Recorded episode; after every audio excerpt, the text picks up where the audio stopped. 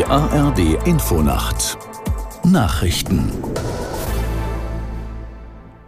um 22 Uhr mit Constanze Semidey. In Frankreich sind heute Nacht 45.000 Sicherheitskräfte im Einsatz, um mögliche Ausschreitungen zu verhindern. Im gesamten Land wurde der Bus- und Straßenbahnverkehr eingestellt. Präsident Macron hat wegen der Unruhen den ab morgen geplanten Staatsbesuch in Deutschland abgesagt. Wie das Bundespräsidialamt mitteilte, bedauert Bundespräsident Steinmeier die Absage, äußerte aber großes Verständnis. Aus Berlin Alfred Schmidt. Der Bundespräsident, hieß es weiter, verfolge die Entwicklung mit großer Aufmerksamkeit und hoffe, dass die Gewalt auf den Straßen so bald wie möglich beendet und der soziale Friede wiederhergestellt werden könne. Ursprünglich wollte Frankreichs Staatspräsident Macron vom 2. bis 4. Juli nach Deutschland kommen. Auf dem Programm standen Veranstaltungen in Ludwigsburg in Baden-Württemberg und anschließend in Berlin und Dresden. Der Besuch soll nun so bald wie möglich nachgeholt werden. Österreich will am Projekt zum Aufbau eines besseren europäischen Luftverteidigungssystems teilnehmen. Bundeskanzler Nehammer nannte die veränderte Bedrohungslage durch den Ukraine-Krieg als Grund für die Entscheidung. Die von Deutschland angestoßene Initiative soll helfen, Lücken im NATO-Schutzschirm für Europa zu schließen. Konkret geht es etwa um die Abwehr von ballistischen Raketen, Drohnen oder Marschflugkörpern. Österreich bleibe trotzdem militärisch neutral, betonte Nehammer, da es sich nur um einen Schutzschirm zur Gefahrenabwehr handelt handele.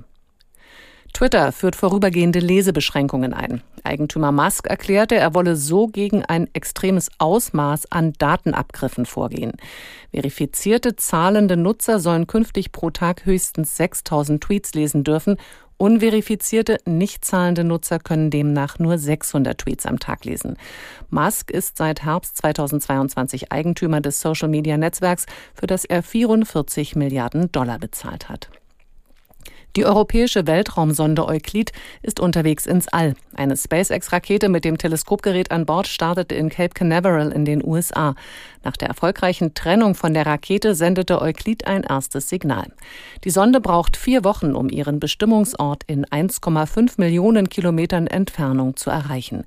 Dort soll sie unsichtbare dunkle Materie, rätselhafte dunkle Energie und Milliarden Galaxien erforschen. Experten hoffen, mit den Daten die Ausdehnung des Universums besser zu verstehen.